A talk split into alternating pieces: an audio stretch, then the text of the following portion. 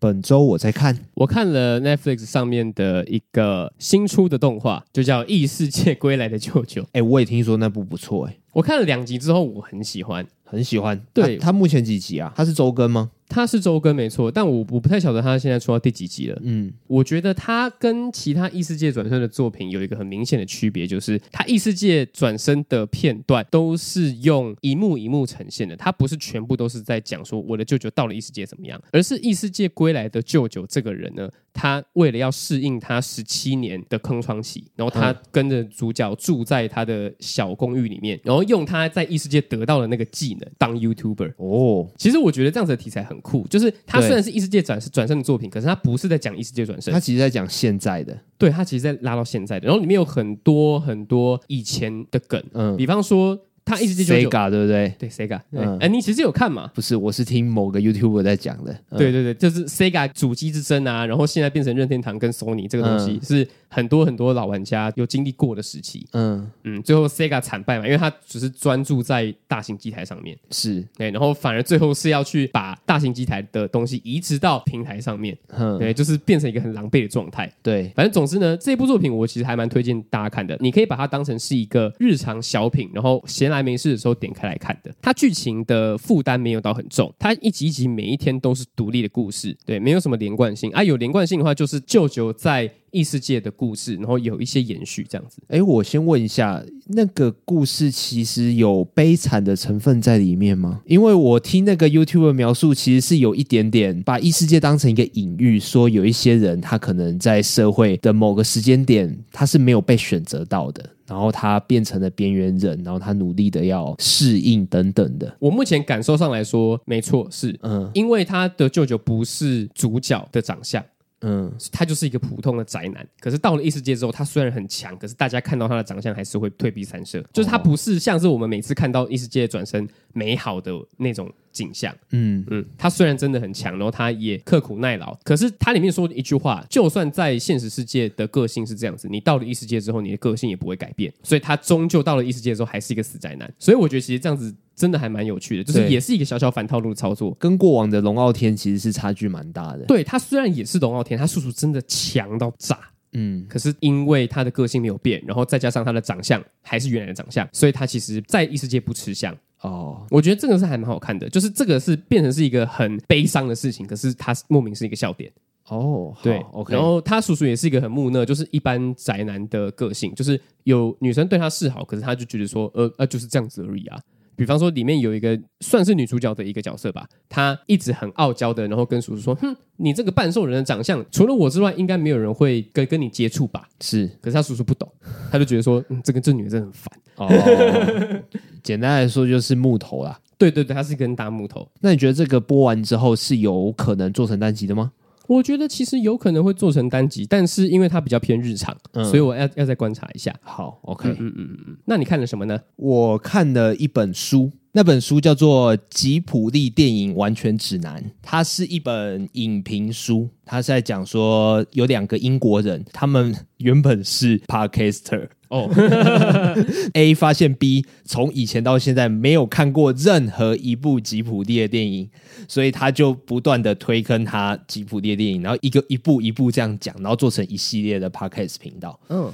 所以就是两个男生在一直推坑，一直推坑，一直推坑，然后懂吉普力电影的人就分享吉普力的事情，然后不懂吉普力电影的人呢，他也在分享说，哦，他最近看了这部吉普力的电影，从魔法公主开始看，嗯，然后看到风起，不懂的人他也。可以讲他说他的新发现，然后做成一系列的 podcast 频道，嗯、然后有人找他们出书，然后他们就重新拜访了吉普力工作室，然后跟里面工作人员访谈，然后最后变成了这一本影评书这样子。嗯，那我觉得影评书的话，我得到一个比较大的启示啊，一个启发啊，就是因为我刚好有跟这本书的翻译有有聊一下天，我得到的想法是，影评人不需要。文笔很好，他要的是一个好的眼睛，好的敏锐度。他不要去讲故事，因为因为因为影评人就是评故事，你干嘛自己讲故事？因为电影本身就已经够好了。那你要的是一个好的眼睛去带观众说：“哎，这个这个画面，这个这一 part 为什么这么好？”他其实是一个理性多于感性的工作。嗯，这个东西很值得，很值得我去反思啊。包括我们以后做的每一个单集，我觉得，我觉得这个东西我还在咀嚼，有这个体验蛮棒的。我看完《身影少女》的时候，的确有那种澡堂刚洗完澡哦，很舒服，然后整个澡堂都还有那种水汽的那种感觉。可是，在他写出那段文字之前，我根本没办法形容那个感觉，那个对我来说就是一个感觉，嗯嗯嗯，讲不出来，对，就是一个讲不出来的感觉。我觉得他的形容是是是很棒的。那那这样子的话，就会让我更贴近说，我描述《神隐少女》有除了好看这两个字之外，更多的形容。嗯、那因为因为好看，毕竟只是一个判定嘛，就是。一个电影它过那个程度，它就是好看。但是如何好看，可以让那一堆好看的电影变成各自独特的好看电影？我觉得这个是影评珍贵的地方。所以影评它不会解析剧情。嗯，应该说它解析剧情是为了让观众有更独特的感受。但但但是那不是它的主要目的。哦，哎，我大概了解你的意思了。好，讲完了。那 那这部书可以在哪里买到呢？诚品线上到，处都买 到，到处都买得到。博客来、成品都可以。垫脚石买得到吗？应该买得到吧？应该买得到吧？如果他们是会进最新书的话，那他们就买得到。哎，那我想问一下，就是那是怎么样的人会去看影评啊？就是很喜欢很喜欢这部电影的人。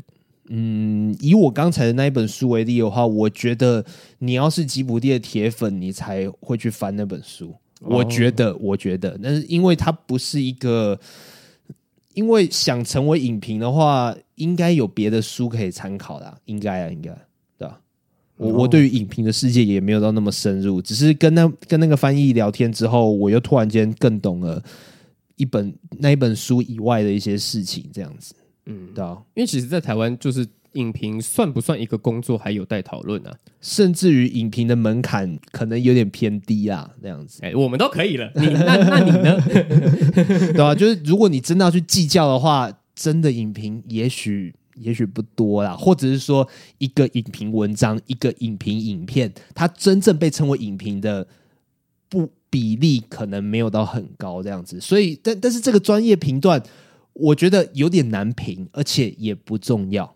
好，所以刚刚子瑜分享了他看完这个吉普力电影的影评书，有一个很深的体悟。那我不确定大家看完影评之后会不会有这样子的感觉，但是至少我们在做的事情是类似于影评的嗯事情嘛，嗯、对啊？对啊，就是分享我们看完一部作品之后的感觉。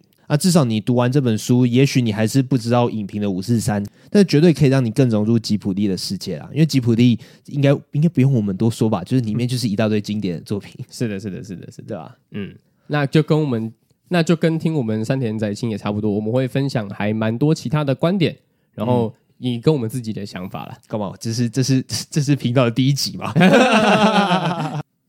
对啊，反正我们就不是专业的影评人，那专业就留给其他人。那如果还是喜欢听我们节目的话呢，就再多多支持。好，谢谢。好，那就进入我们今天的正题喽。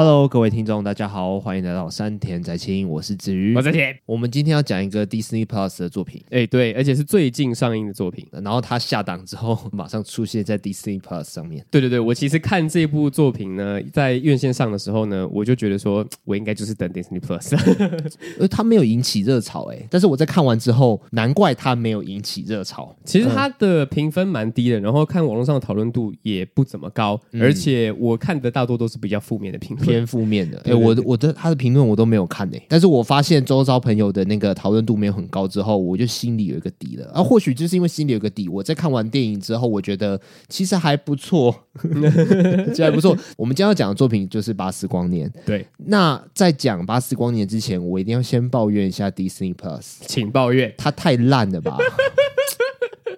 哦，它真的是好烂哦。这个在 Disney Plus 上线的时候，我们好像就聊过了，就是你可以再重复一次。这个 APP 真的是有待加强哎，因为我最近在新闻上面看到它的订阅用户超越 Netflix，嗯，成为世界上最大的串流平台，但是绝对不是世界上体验最好的串流平台。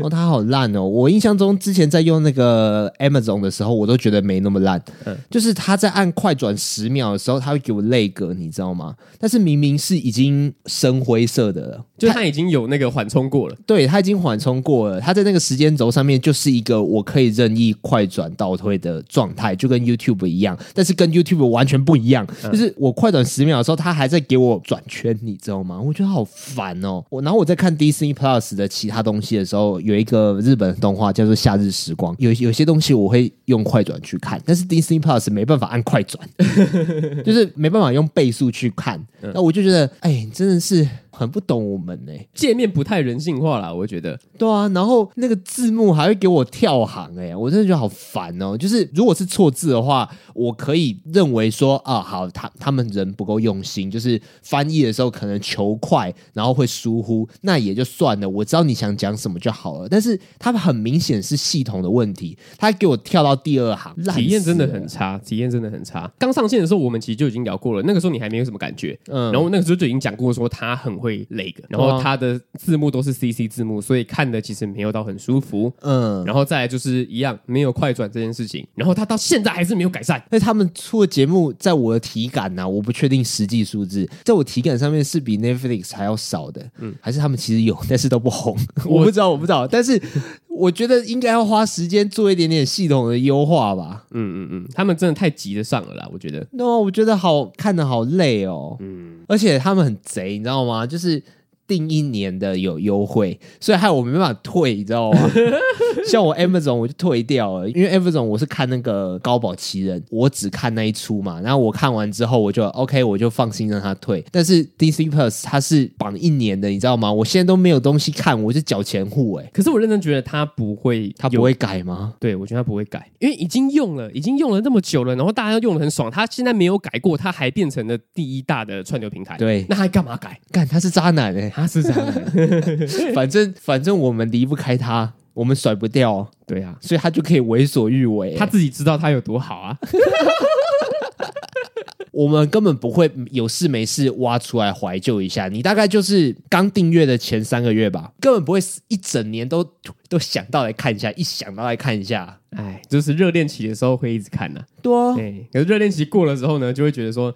嗯，好麻烦哦，等一下好了，然后就不看了。对啊，就像你，你以前本周我在看的时候，你就说哇，Disney Plus 上面有好多旧的东西可以看哦。你看，你最近都没在讲，你最近都在讲说你玩的什么游戏，对不对？哎，热恋期过了，热恋期过了，现在是游戏呢才是我的新春，有没有？新欢新欢，没有啦，也是因为 Disney Plus 我旧的东西都看过了啦。对啊，你看，看过一遍之后不会想要再看一遍啊。这起码那个时间线肯定要拉个半年才会想要再看一次吧。我们难道没有对付渣男的方法吗？没有啊，要么就是远离他，要么就是就放手了。明天我就要离开他，分手了，分手了。只有 Netflix 可以让我长久定下去。哎，可是有 Disney Plus 之后。我就很少在看 Netflix 了。哎，我之前应该讲过吧？我是用那个 PS PS4 看的。对，回家第一件事一定是先看 YouTube。YouTube 演算法没有跳出来什么好看的东西的话，有林香啊，那是我最近的。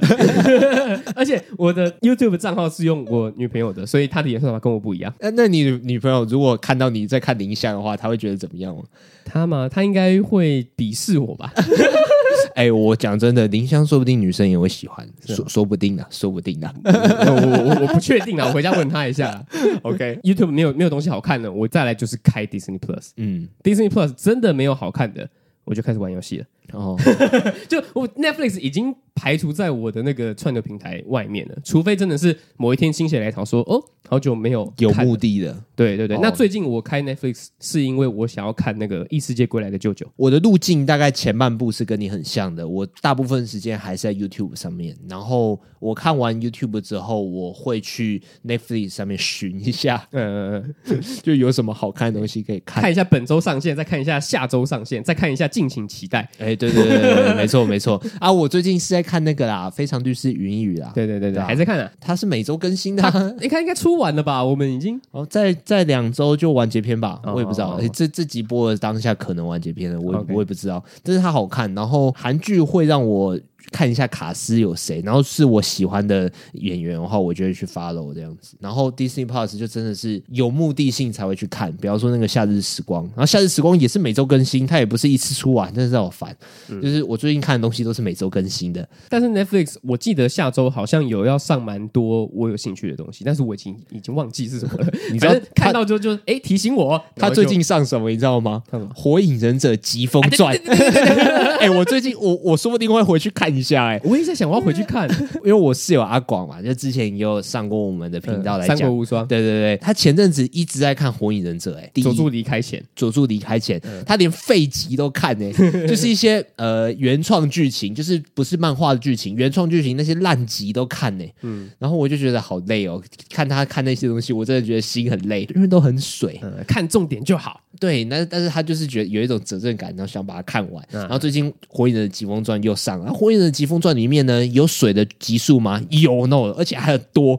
然后我想说，哎，我们我们家该不会要重启重温火影的日子了吧？可以啊，那你应该蛮兴奋的吧？兴奋吗？一点点啊，一点点兴奋，就是就是那个那个都是我看过的东西啊，对吧？所以也也就还行这样子。好好好，好了，回来讲《巴斯光年》来吧。不过我认真讲，我单纯把它当成一部电影来看的话。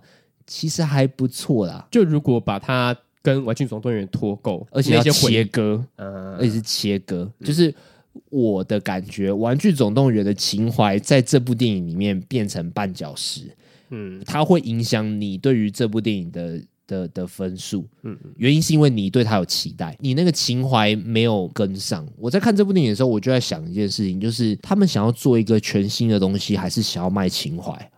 然后我看完之后，我不知道答案，嗯、根本不知道他们为什么要出这个，我不太知道他们想达成什么目的，所以这就是这部电影我觉得比较不好的地方。应该说，我觉得我对于皮克斯的感觉还有印象，就是他们是一间很聪明的公司。我觉得他们在上《巴斯光年》的时候，大概九成的人会因为情怀而去看，那他们应该要意识到这一点。嗯对啊，嗯，所以他们情怀的东西呢，要要么就跟观众说这个跟玩具总动员没有关系，嗯，要么你做做情怀做好做满，对啊，可是他两个都没有达到，都没有达到，对啊，我所以我觉得皮克斯就是网络上有人在说皮克斯就是呃水准下滑啊这件事情，还是他们不适合串流平台，我不知道，可是他们院线也有上啊。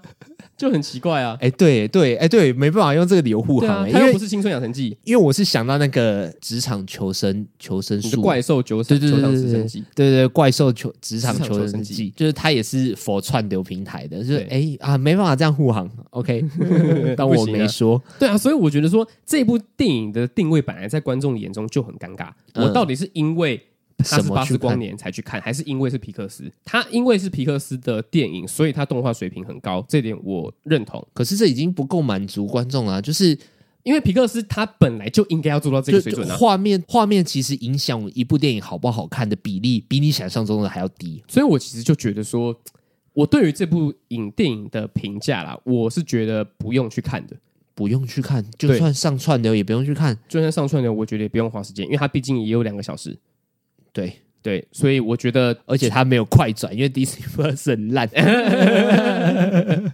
反正我自己是基于这样子的心态来跟听众分享一下《八十光年》这一部电影啦。嗯，就是你可以不用去看，虽然我觉得它的故事大纲是有趣的，要单就电影来说，对，可是剧本不好，就是它的所有的重点揭露出来，我觉得听下来是有趣的故事，但是它整部戏两个小时，我觉得第一个太长。嗯，再来是它里面用的手法很直线，所以它的东西其实没有什么曲折离奇，就是单纯是在看一步一步，然后达成什么目的，达成任务之后呢，就去下一个目的，打魔王打赢了，也在玩游戏一样，有点类似，但是它的那个代入感又没有太深。嗯，对，就是如果你要真的做一个很直线的东西，比方说一级玩家，一级玩家它就是一个很直线的剧情嘛，过过一关之后再过一关，再过一关，我觉得这样做没什么问题。只是你代入感要强，所以你觉得撇除掉对于《玩具总动员》的连接跟情怀，单就一部电影，你也觉得它的故事很普通，故事偏有趣，但是剧本很烂。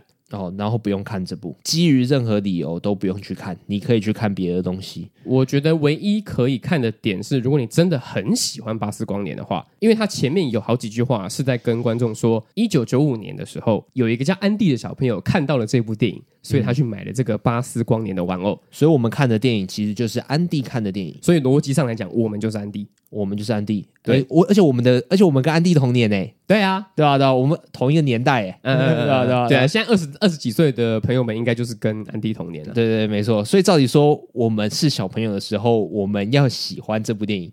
对，那我们长大了之后呢，我们就是鄙视这部来怀念这部电影。可是哦，不是，不知道为什么看了之后呢，就觉得我不是安迪，我不是。对，其实会觉得我不是安迪，因为第一个，他跟巴斯光年长得不是很像。对。那声音也不一样了，呃，是克里斯·伊凡，但是我觉得克里斯·伊凡他有尽可能的想要跟以前的巴斯一样，嗯，对，这一点他是值得敬佩的，对啊，嗯，电影的前半段我其实蛮期待，标蛮高的，因为巴斯光年刚着陆那颗星球的时候，每一句台词都是《玩具总动员》第一集巴斯光年刚来到安地的的每句台词完全一样。他就先说什么什么日志新什么什么第几年第几年，他一开始讲的时候我都还没有注意到，直到他开始在用脚去碰地板的时候，他就说：“哎，地板怎么样？怎么样？怎么样？正正在看有没有智慧生物的踪迹。”我说：“啊，对。”他在讲这两句的时候，我完全想到，对，他完完全全在复制《玩具总动员》第一集的台词。然后那那个时候，我整个超期待这部电影接下来发展的，嗯，因为我以为这是一个情怀满分的电影，就是。只有看过《玩具总动员》的观众才会知道这几句台词的意义是什么。但是，但是，但是最多就那样了 啊！还有啦，还有啦。不过那个就比较涉及剧透。不过因为这部电影对我们来说是偏负面的，所以我可以剧透吧。就是那个翅膀它砰那样弄出来的时候，我那边出来的时候，我也是哇哦 这样子。就是让我惊艳的地方都是情怀，嗯，但是让我觉得突兀的地方也是情怀。对，然后剩下的东西就是就是还不错。但是也就只有还不错而已。过阵子我会忘记，忘掉的速度甚至比质量列车还要快。好，那我继续讲。除了巴斯光年长得不像巴斯光年之外，就是刚刚说的那个情怀了，就是那个代入感的东西。那如果我是安迪的话，我在一九九五年看的电影会是长这样子吗？我会开始在，我我我会开始在钻这个东西。所以你你所以你觉得动画要做的有一点粗糙吗？我不是这个意思，我不是这个意思，只是说如果你要建立这一个逻辑的话，你就要把这个逻辑建立的很满很好，而且要贯彻哦。所以我会觉得这个情怀的东西，就像你说的是半。小时，因为我会不知道我要用什么样的立场来看这部电影。嗯嗯，那如果我真的是安迪好了，那我是安迪的话，我是看这个吗？你看动画做的有点粗糙，而且太空船要做的有点像宝丽龙。对，然后他们那个超光速的那个东西呢，要像 Star Wars 一样，有点假假。对对，要有点假假的。然后大家那个人物的轮廓都很明显，很像踢上去那种。这样这样超怪的，这样超像皮克斯没做完就直接上架一样。对，但是我当然不是这个意思啊，我的意思是说。那如果你让我看到这个情怀的东西的话，那你是不是要给我满满的情怀？嗯嗯，所以就是这个东西，就是大概走了一到两步，哎，就停了。他你没有再给我更多那个东西，我就会一直困在那边，然后我就没有办法一直好好好专心的看这个电影，因为它到底是一个玩具还是一个电影角色，这些东西会跟着我的情怀跑嘛，对不对？那如果它是个电影角色好了，那我的观影逻辑我是安迪，嗯，那我真的是看到这个吗？我会开始怀疑哦。我觉得他的逻辑绕太多圈了。嗯，其实巴斯光年讲简单一点，它就是安迪的星际大战。但是我们在看的时候，是我们看玩具总动员已经是一层了，然后玩具总动员那个世界里面的电影。又是第二层，对，我觉得那感受不直接啊。对，就是这个情怀的东西，其实硬要说的话，离我们蛮远的。就是他在那边，可是我们还要跨很多个逻辑，我们才会找到他。嗯，但是这部电影没有处理这件事情，对，所以让我觉得很可惜。有啊，有处理啊，字幕一开始打打打三行字，这个东西也是让我觉得很很奇怪的事情啊。就是如果你真的要用这个东西来跟我们讲说，哎。巴斯光年出这个电影哦，然后你是安迪哦，那你只用字幕告诉我的话，我觉得有点太潦草了。我觉得有一个事后诸葛的做法，你听听看。他从头到尾不要解释安迪，他就把它当成是星际大战的电影在操作就好了。他突然间有一个突发惊吓，然后噔，然后就是字幕就开始在解释遥远的国度，那个人类已经离开地球，寻找新的星球居住，什么什么什么。这个时候，太空寂静，他们来到了一个新的星球。就把它当成一个独立故事在讲。然后安迪在看这部电影，可能是我们看完这部电影的时候才意会到的，或者是我觉得另外一个做法是，你不要在片一开头就把它当做是一个惊喜，你在片尾彩蛋的时候放安迪离场。或者是小朋友们离场哦，我知道就是这样子。再看看看完之后，然后摄影机往后带，就是安迪在看这部电影。哇，我要巴斯光年，然后跟妈妈讲。对，我觉得这样做还比较好，就是你不要用字幕，因为用字幕有一点太草率了。字幕会让你开始在想这件事情，然后你中间电影的中间，你都会一直想，一直想，一直想，反而变成一点点干扰。对，反正我觉得简单来讲就是逻辑打架，然后会让我一直不断的去钻研，我就觉得这个东西不好。哦，原来是这样。对，那这部电影到底有没有你觉得好的地方？你喜欢的地方？除了剧情不错之外，我觉得第一个就是剧情不错了，因为它剧情其实还蛮新颖的，就是因为我到现在还是带入，就是如果我是一九九五年的那个大男孩的话。那个时候的新颖，对他的逻辑有一点像是星际效应那样子的感觉。我觉得另外一个喜欢的东西，我觉得跟你一样，就是他太空寂静的制服，嗯，那个东西，它本来还不是那个样子的，就是它的左边的那个按钮其实不是飞行装置，嗯，然后是到后面才加进去的。我觉得这个设计很棒，嗯嗯，然后还有镭射枪也是，本来那一个制服不是战斗服，它比较像是太空衣的感觉，嗯，可是之后就变成一个战斗服，是对，我觉得这一个。逻辑的塑造，还有它脉络，我觉得很喜欢。这个是我看到的时候，我第一次起鸡皮疙瘩的地方啊，也是唯一一次吗？也是唯一一次。对，没错，真的很喜欢哦，很喜欢的地方。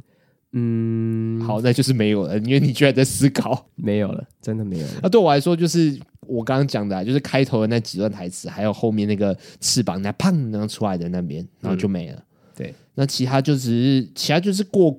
就是过关啦，就是 OK 啦，就就是谢谢他做出了这部电影，但是也辛苦你了，这样子我讲不出更多。好，那讲那么多，干脆跟听众介绍一下他的剧情大纲是什么好了，因为我刚刚一直说剧情大纲很有趣这件事情嘛。对，简单的说呢，就是巴斯光年呢，他要用超光速，然后带大家离开这个他们受受困的星球。没错，好不容易成功了之后呢，发现哎，扎克入侵了这个星球了，因为他每次在运用超光速要旅行的时候呢，他的时间会变慢。可是其他人的时间会变快，对，所以每次他失败一次回去那个星球之后，他会就会过了四年，然后四年四年这样过下去，大家都已经在那个星球安身立命了，只有他想要离开。他们就本来就以为巴斯光年不会再回来了，嗯。嗯，他们觉得说啊，那也不知道到底发生什么事情，四年其实是超级漫长的，对吧？然后大概过了四五十年、六七十年之后呢，他的以前的朋友嘛都去世了，嗯，然后好不容易就是再回来一次之后，哎，指挥官换人了，哦，他的长官不见了。哎、欸，其实那边我看着蛮揪心的、欸，对啊，蛮突然突然间想到，哎、欸，那边其实蛮好看的，对，但那边应该是叫做原生的好看，那边就真的跟《玩具总动员》无关的，对。对，那个是原生的好看，嗯，而且这个大概是前面二十分钟的剧情，嗯。嗯，反正总而言之呢，他好不容易发现了，哎、欸，好像有办法可以成功哦，然后他就不顾大家一切的阻拦，然后甚至要去违抗上级的命令，然后这一次出去呢，就是二十年，对，二十二年，很久。嗯可以让一个人出生，然后到把大学读完。对，然后他一回到星球之后呢，发现哎，怎么人都不见了？然后发现哎，扎克的飞船在上面啊。对，物换星移啊。对对对，然后呃，遇到了一些伙伴，遇到一些朋友的孙女，然后这就是呃这个故事的主轴啦。他跟他朋友的孙女的羁绊，还有他们他们的关系，这样没错。嗯，反正最后呢，发现扎克竟然是他自己，他自己哎，不是他爸，我觉得好。好失望哦！对啊，这是应该要延续《玩具总动员二》的那个设定才对。对，因为如果是这样，因为如果这样演的话，变成《玩具总动员二》是单纯致敬哎。对啊，我觉得应该要把那个致敬再继继续延伸的。他等于就是否定掉他以前的东西耶。嗯，这么做其实有一点残忍。嗯，对对对，嗯，而且有一点尴尬的是，再说玩具是以电影为主去延伸的吧？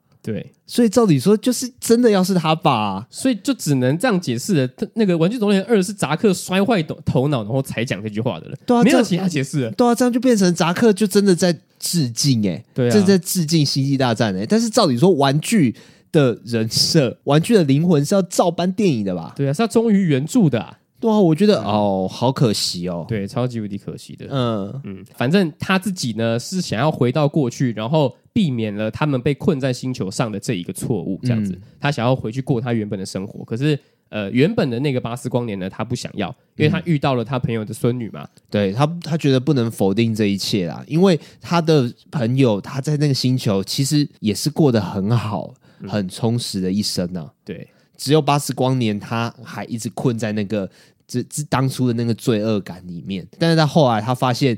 扎克才是真正困困在里面的人，对，他跟他自己和解了，嗯，对，嗯，可是那个扎克呢，他还继续纠结于以前的那些丰功伟业，还有他以前想要做到的事情，对，嗯，所以等于说扎克本身呢是否定了他这一些年来所做的事情，嗯。嗯，可是巴巴斯光年选择接受，我觉得这个课题是有效的，它是一个发人省思的主题啊，对，所以整个故事大纲我我是喜欢的，而且是可以接受的，对啊，反正最后呢，他就是打败了扎克，然后变成一批新的太空寂静，然后他们也在那个星球上面安身立命了，这样对啊，然后要要，然后要去拓展外面的宇宙，维护宇宙的和平。而且我想到一件事情，巴斯光年应该是嗯，每试飞一次都会分叉出一个巴斯光年跟一个扎克。嗯，我猜啦，我猜啦，不知道为什么就只有最后那一个有有有分出来，前面那些都没分出来。我觉得前面的也是有分出来的，只是最后一次是他成功了，对不对？嗯，所以才会分裂出来一个也是成功的巴斯光年。对，所以前面的可能到在宇宙的另外一个角落，然后又抱着怨恨啊，我猜啊，要不然就是直接死掉。这样逻辑是说得通的啦。嗯，对，好了，反正故事大纲就这样讲完了。其实真的是还蛮吸引人的，我觉得其实可以融合的更好啦。我觉得。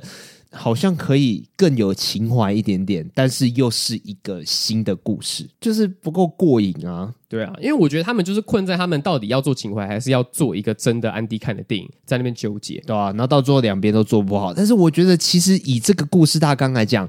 有可能两个都做好，那我来排骨里挑骨头一下，排骨挑骨头，很好挑啊。就是我看到那个菜鸟在耍雷的段落，有些时候我真的是看到有点火气。嗯，就是那个火气不是我看这部电影看的很有代入感，我在火，而是我觉得这个段落有点太多了。我觉得一次两次，嗯，但是你弄到更多次，我就觉得好烦哦。你没有其他制造冲突的手法吗？对，而且我觉得另外一件事情是。菜鸟很容易犯错，然后他们也经常在犯错，对不对？嗯。可是这部电影好像就要让我们很容易也要原谅菜鸟一样，嗯。然后巴斯光年就做了唯一那一件错事，然后就好像天崩地裂一样。哦，这样子好有，这样子压力好大哦。对啊，所以我就不知道我到底该怎么想。就是别人做错事这一件事情，嗯，就是好像菜鸟做错事情就可以原谅，可是巴斯光年做错事情就是就是一件很不能原谅的事情一样。嗯，整部电影给我的氛围，我觉得没有让我可以接受巴斯光年的人设，因为巴斯光年其实他一直在困在他自己的那个错误里面嘛。可是对于别人犯的错误，他好像可以，好像可以被原谅。那为什么他不能原谅自己呢？嗯，就是我觉得这样子的小小的小小的心理的东西，我觉得我会没有办法去。真的带入他巴斯光年本人，他可以再演更多事情。我觉得，像比方说，比方说他前面最一开始那个路人菜鸟嘛，就是我觉得以我以为他在给我一个暗示，就是就是他不能接受菜鸟的帮忙，是他的一个难题，是他过不去的一个坎。但是到中间的时候，他还是不能接受菜鸟的。菜鸟出包，那我以为说他跟菜鸟之间的互动会是电影的其中一个主题，就是也许可以容忍菜鸟犯错，或者是说他的菜鸟成长起来了，或者是说他的心态有所转变。可是有演到他的菜鸟成长起来，但是我觉得他的心态的转变没有那么的明显。对，没错，嗯，就是那个东西好像少了什么。嗯，对，嗯，就这样子，给他过去了。我觉得那边应该是一个加强伙伴情谊很好发挥的点，是，可他们其实没有把握好，嗯，对吧？嗯，所以我其实，所以我就会不知道他到底要说什么。后面他们的伙伴也是一群菜鸟啊，对吧？对啊，就是很好的对照，可是没有一个过渡的桥梁，我就觉得很可惜，对吧？嗯，哎，然后还有另外一个是，我觉得很不能接受，就是太多搞笑的东西了，包括那只猫，嗯，还有。那个那个星球上面那个植物一直在抓人，其实还蛮拖，还蛮拖节奏的。而且它真的是对剧情真的是一点帮助都没有。对啊，如果你真的要说那个植物最后变成是哎不小心把扎克弄掉的东西的话，那我觉得它从一开始就出现合理，它也没有成为后面剧情的线索啊。对，它就只是一个搞笑的东西。嗯，它是逗小朋友笑而已啊，就是其他人就看着觉得哎干嘛？还有一些就是很没有意义的对话，比方说那个肉片夹三明治那个东西。嗯，那个我不知道为什么要拉一个大篇幅来开始讲。我觉得那个就是有一点搞笑，可是又没有加强什么东西，就它没有到很好笑。我觉得搞笑很简单，但是就电影的每分每秒都很珍贵。你你最好是做不止一件事情，比方说你想要做效果，你想要做好笑是一种效果，可怕的是一种效果，吓人是一种效果，但是你也要去推进剧情，要不然就是。更加完整的介绍你的角色，或者是介绍整个世界，就是你你有很多事情要做，嗯、你应该一句台词一个时间点要做一好几件事情，而不是单纯的在做效果。这个东西不管是出现在《青春养成记》，或者是甚至《完全总动员四》，我觉得都有很多这些没有意义不明的搞笑。嗯，比方说就是。拿《玩具总动员四》来讲的话，就是那一只蓝色的兔子跟黄色的鸭子嘛。嗯，那个他们其实，我觉得他们的出现没有让故事有任何进展的可能性。嗯，就只是出来搞笑的两个吉祥物。然后那只猫，我觉得也是，虽然可是猫的作用比较大一点啊，可是它的作用又太大了。它有一种方便的感觉。对，它太早显示出它的万能了，就是它它它是小叮当吗？它它是哆啦 A 梦吗？它什么都知道哎、欸，它什么都会，就会觉得。好吧，那就它就是一个剧情工具，就是剧情工具的感觉再更深一点。对，嗯，就只是一个比较有个性的剧情工具。对，没错。嗯嗯，好吧，确实也是蛮可惜的，我觉得。但是我有去小小的看一下那个那些电影教我们的事，他们在讲巴斯光年。嗯，好硬讲啊，硬讲什么意思？他尝试着要逆风高飞。嗯，什么意思？什么？你你意思是说歌功颂德吗？对，说巴斯光年其实很好。嗯，然后我可是我，可是我看完之后，我其实完全没有觉得有被说服的感觉，我甚至觉得还有点硬讲。他列出五点，网络上来讨论巴斯光年缺失的东西，比方说为什么是猫，然后肉片夹三明治，然后还有巴斯光年的一些情感纠葛，这样子，对，就是类似那样子的东西。可是我觉得都好硬讲哦，我觉得没有任何一点是说服到我的。当然也不是在黑那些电影教我们的事啊，我们没有这个资格去黑他们，只是单纯的把。网络上看到的一些资料提出来跟大家分享一下而已。那如果你真的有兴趣的话，你可以去看。嗯，我其实本来就有固定在看他们。嗯，但但是最近变得比较看主题看的、啊，看 看他们讲哪一个主题，我再去看这样子。嗯，我觉得你可以去看一下，如果他有说服到你的话，或许这一部电影的感觉角度会不一样。但至少我是没有被说服的。反正剧情那刚讲完了，我再讲一下我对于扎克的看法好了。就如果今天你要呈现出来一个是那是你未来的自己的这件事情的话，其实有很多电影或者是很多作品。都有这样子的题材的，可是我觉得，如果《巴斯光年》里面放进这种题材的话，应该要跟其他作品有一点不一样才对。但是我只是觉得说，这个东西它放在《巴斯光年》里面，跟我的期待不一样。然后我会觉得说，扎克就跟前面讲的一样，扎克就应该是他的爸爸。对，因为我期待扎克是在这部电影里面出现的，我也期待扎克是他爸爸，但是不是，所以我就觉得扎克这个角色其实真的还蛮可惜的。到最后，他跟巴斯光年在争吵的那段，我有一点点觉得。好像是故意争吵的感觉，就是一一个是一个是固执的人，然后一个是呃两个人都很固执，只是他们走向了不同的方向。对，可是他们明明是同一个人，就是说，哎，有一点点呐、啊，一点点硬吵的感觉啊。嗯，对啊，就为为什么你们不能互相理解呢？就我只能去理解说，哦，可能扎克他经历的事情更多，所以他遇到的负面的东西更多。嗯，应该是这样吧。我那个时候有跟你一样的感觉，然后那个时候我想的是，他没有遇到他的孙女，所以他没有被改变。对，但是如果他遇到他孙女的话，说不定他会被改变。但是以电影脉络来讲，不可能让扎克改变的。嗯，对啊，对啊，因为他就是一个坏人，他就是个反派。就是我们如果他去改变扎克的话，那，那反而怪。那那，那演什么？对，那就不会有扎克这个东西了。啊、哦，好了，讲了半天，你的结论是不推？对，认真不推，认真不推。就是如果真的很喜欢玩具总动员的话，你就是看玩具总动员就好了。真的做，如果作为一个安迪的话。会觉得那个连接不太深，因为他这部电影唯一一个跟《玩具总动员》连接的，就是那一个巴斯光年的角色。嗯，还有这部电影试图的要让我们变成安迪。就如果你要看一个不错的电影的话，有更多电影可以去看。对，有更多动画电影可以去看。然后它有一个彩蛋是，好像要预告第二集，我也不知道为什么。所以我就是在那边注意到，就是其实说不定有好几个扎克，好几个巴斯的、啊，就是分叉了好几个，这样子宇宙才会这么乱。原因就是因为巴斯光年一开始试飞了那么多次，到最后都是因为他，所以他做错事情呢，不止把他们困在星球，对，还制造出了很多平行宇宙。会有一个巴斯光年三部曲，就讲述整个巴斯光年这个太空剧情，它的心路历程。它的第一集就是他。困在了自己的那个心理纠结，然后到第二集又有新的那个内心冲突要爆发出来，就把它弄得跟漫威一样。说不定他们会有一些奇奇怪怪的笑点，就是学漫威的。哎，那个时候漫威在做那些奇奇怪怪的笑点的时候，迪士尼早就把它买下来了。哎，对啊，对啊，所以就是迪士尼高层不知道在想什么啊，可能觉得这样子很好笑吧？那他们觉得好笑，他们自己的事情呢、啊？那我们也是笑笑的，而且也不只有我们两个在吐槽刻意搞笑这件事情吧？我觉得应该不止哦。对啊，我觉得超地超地方就有在讲啊，这个东西就已经是血淋淋的，大家不买单的东西，可能还一直在出。